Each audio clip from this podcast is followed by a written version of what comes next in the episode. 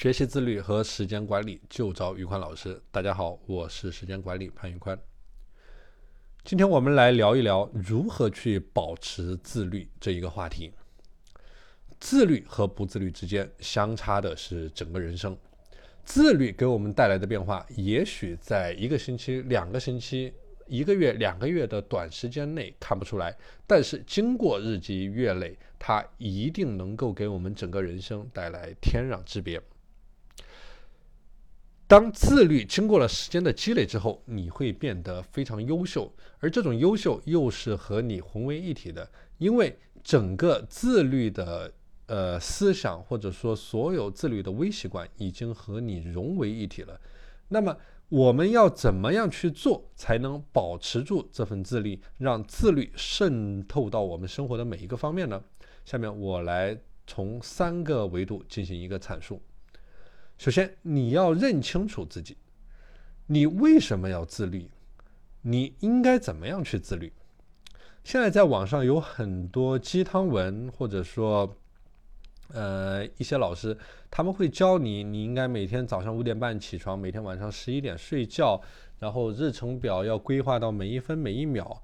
但是在我的理解，这种千篇一律的计划表其实是。并不适合于每个人，因为每个人他自律的动机不一样，而且每个人他有自己的一些生活习惯，或者说高效能的时间段和低效能的时间段。所以说，在进行自律之前，首先你要认清楚自己，你要搞懂自己是为什么去自律，然后自己应该怎么样去自律，这是第一个点。第二点，你要。呃，根据你自己的实际情况去合理的制定一个计划。你在制定计划的时候，需要考虑几个主要的方面。第一个，你制定的这份计划，你的任务量是否是合适的？你是否能够完成你计划上的这些任务量？因为我们知道，如果说你希望通过这种一蹴而就的方式，呃，达到一个高强度的工作或者说学习。然后来完成某一项任务，这种东西通常是不持久的。我们所希望的自律，一定是渗透到了你的生活当中，形成了你自己的一个习惯，而不是这种慷慨激昂的一蹴而就式的自律，因为这种自律它无法持久。第二，你还要考虑你自己设定的休息时间是否合适。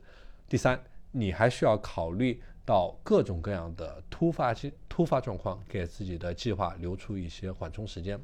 OK，这是我们说到的第二个大点，该如何去合理的制定计划。第三，你要学会适当的奖励自己，也就是我们所说的建立正反馈的这么样一个过程。自律一定是一个循序而渐、循序渐进的过程，所以说在这个过程当中，你需要去量化你的目标。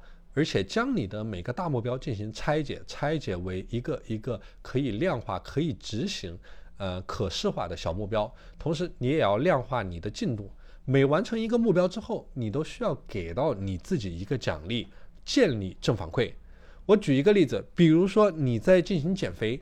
也许你经过了一个星期的努力之后，你的体重成功的下降了五斤，这个时候你就需要呃给到你自己一个正反馈，比如说有的人他会奖励自己一顿 cheat meal，或者说呃奖励自己一呃去看一场电影。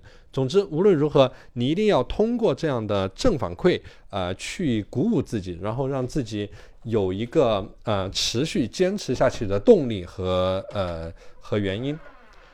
好的，今天的这期内容就和大家分享到这里。大家如果想学习自律和时间管理方面的知识，欢迎添加我的微信 p a n l e o n 一九八八 p a n l e o n 一九八八，我是时间管理潘玉宽，我们下期节目再见。